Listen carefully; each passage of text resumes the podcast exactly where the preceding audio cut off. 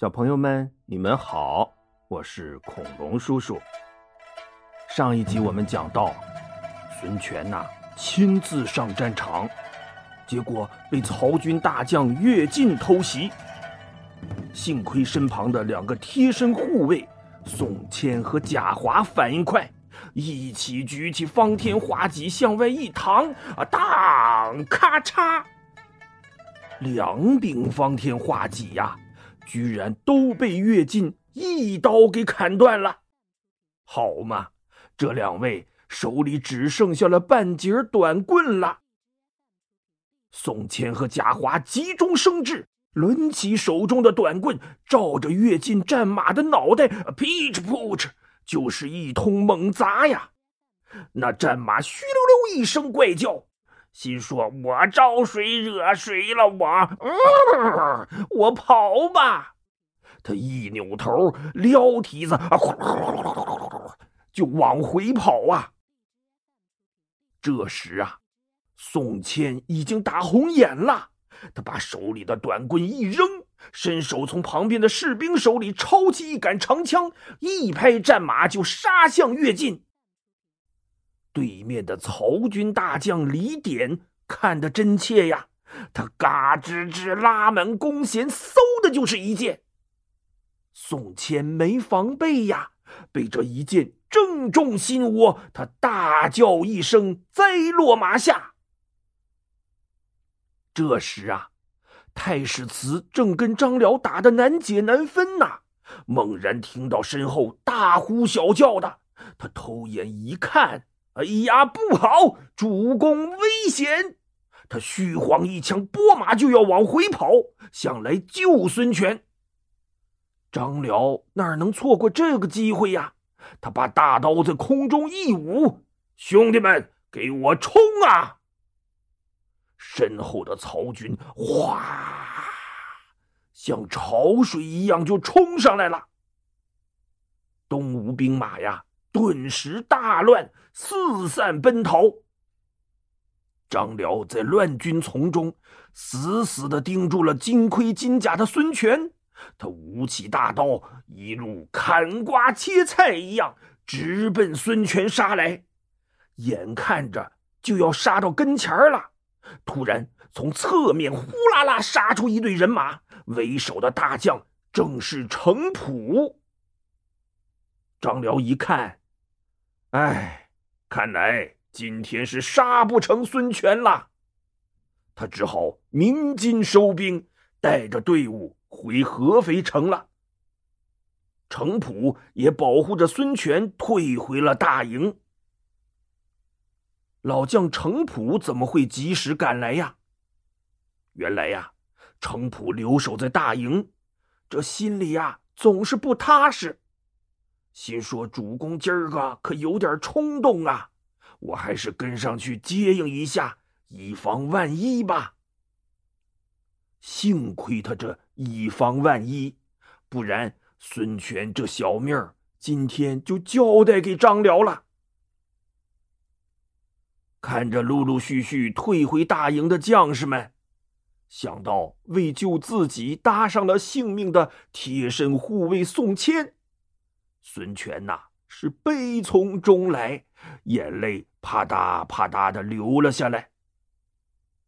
谋士张宏上前深施一礼，说：“主公啊，微臣不得不多一句嘴。”您是东吴的主公，将来更是国家的领袖，代表的是国家的形象，所以您做出的事情要符合您的身份，要有分寸呐。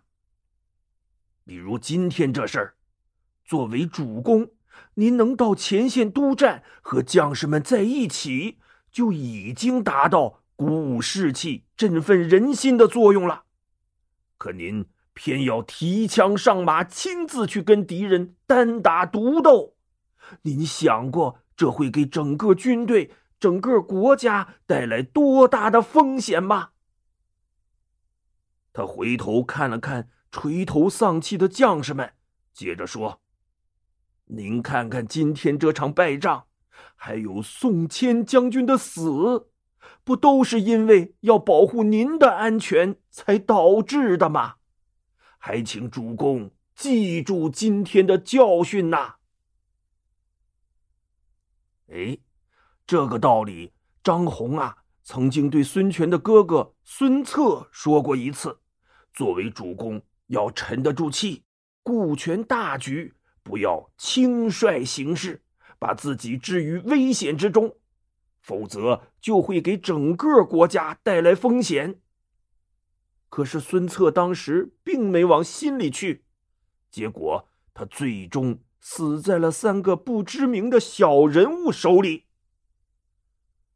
今天呐，张宏又用这个道理来劝说孙权。哎，这次血的教训让孙权呐把这番话听进心里了。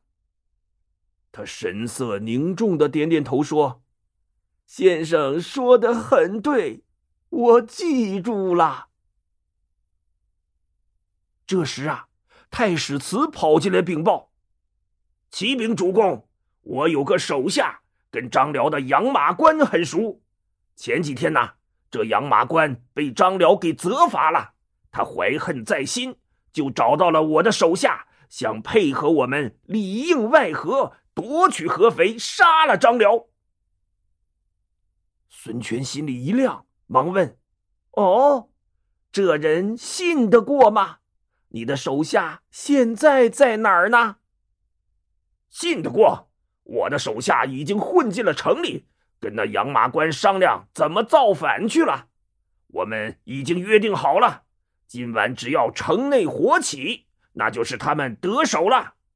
主公啊！”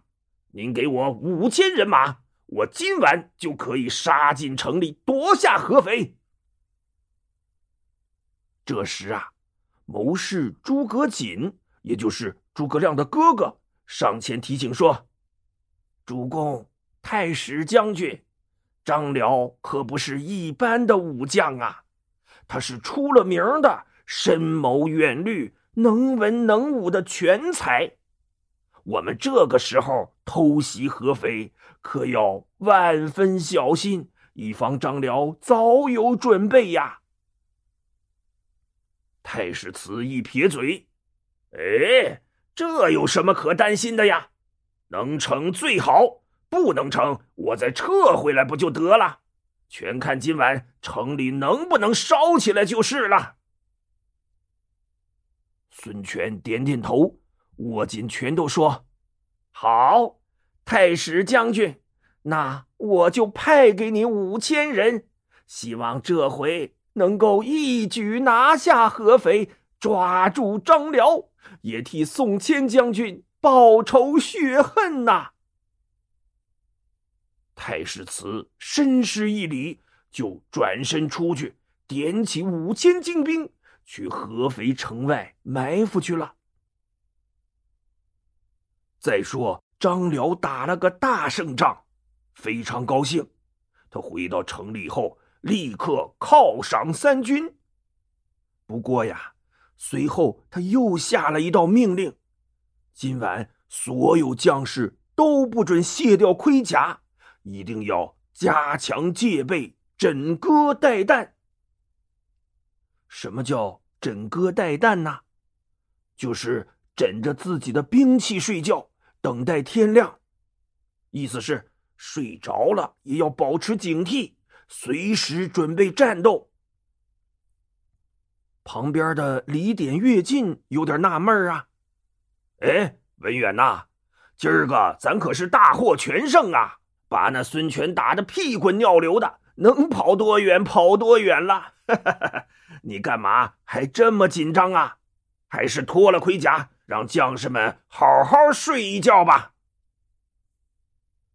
张辽摇摇头说：“为将之道，勿以胜为喜，勿以败为忧。不要因为打了胜仗就沾沾自喜。如果今晚孙权趁我们大胜之后得意忘形，派人来偷袭，怎么办呢？所以今晚更要格外小心戒备。”他的话音刚落，忽然有人来报：报！启禀将军，军营后寨起火了。这个还没跑出去呢，又有人来报：报！启禀将军，城内粮仓也起火了。啊！报！启禀将军，现在城里到处都是喊杀声，说要抓住您呐！我的天哪！只这一会儿功夫，跑进来报告起火、报告有人造反的，就有十来波。张辽不慌不忙的走出大帐，骑上战马，四下看了看。旁边的李典说。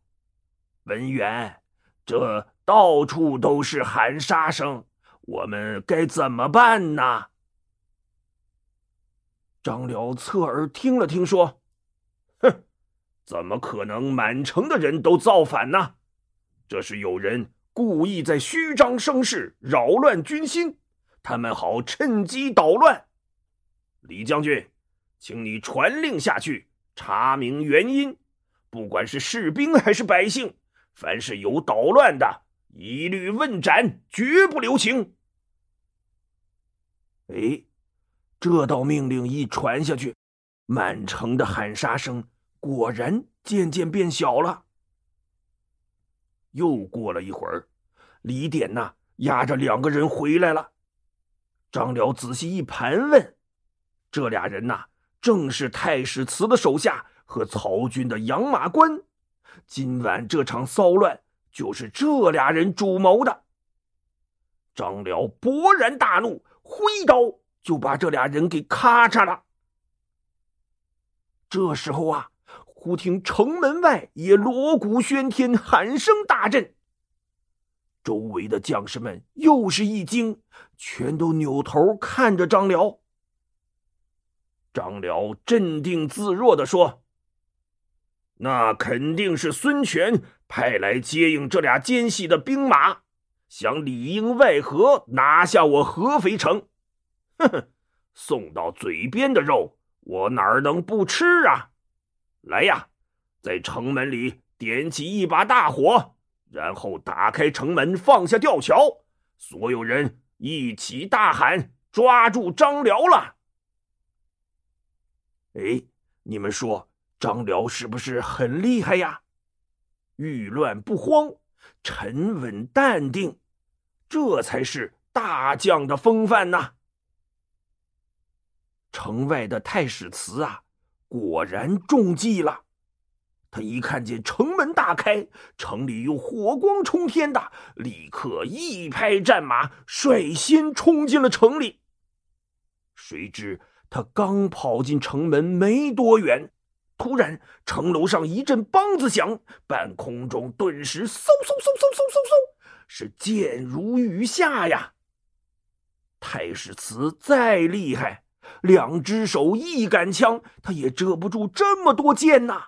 前胸后背顿时中了好几箭，他咬着牙大叫一声，拨转马头，就冲出了城门。背后李典、乐进双双率军杀出。太史慈带来的那五千士兵啊，顿时被冲击得七零八落，死伤大半。曹军一直追到东吴大营门前，东吴大将陆逊和董袭率兵杀了出来，这才救回太史慈。哎，曹军也不恋战，就收兵回城去了。这时啊。孙权听说太史慈受了重伤，赶紧跑来探望。他一看太史慈满身的箭伤，眼泪忍不住又流下来了。谋士张昭说：“主公啊，最近我们连吃败仗，士气已经很低落了。我看不如先撤兵回去休整休整。”养精蓄锐，来日再战吧。孙权叹了口气，默默的点了点头。于是第二天，东吴大军就拔营起寨，回南徐润州休整去了。等到大军再次驻扎下来的时候啊，太史慈已经伤势严重，眼看着就撑不住了。孙权再次前来探望，太史慈用尽最后的力气，大声说道：“大丈夫生于乱世，当代三尺剑，立不世之功。”今所至未遂，奈何死乎？说大丈夫生在乱世里，就该凭着自己的真本事闯荡天下，干出一番惊天动地的大事业。可如今我的壮志未酬，却就这么死了，我不甘心死不瞑目啊！说完呐，他双目圆睁，是气绝身亡啊。死的时候年仅四十一岁。有小朋友问了：“恐龙叔叔，太史慈说的是带三尺剑，你怎么说是凭自己的真本事闯荡天下呀？”哎，太史慈是武将啊。那三尺剑就代表他的武艺，也就是他的真本事。可今天的我们就不能腰挎着宝剑去上学上班了，是不是？时代不同了嘛。不然呐，还没等你闯荡天下呢，就先被警察叔叔请进公安局了，是不是？哎，如果你画画好。弹琴好，唱歌好，或者学习好，这都是你的真本事，都是你长大以后用来闯荡天下、建功立业的三尺剑。恐龙叔叔觉得呀，太史慈是《三国演义》故事里最有豪侠气概的一个人物了，那真是急人所难。快意恩仇，来去如风，豪气干云呐！这几个词儿是什么意思啊？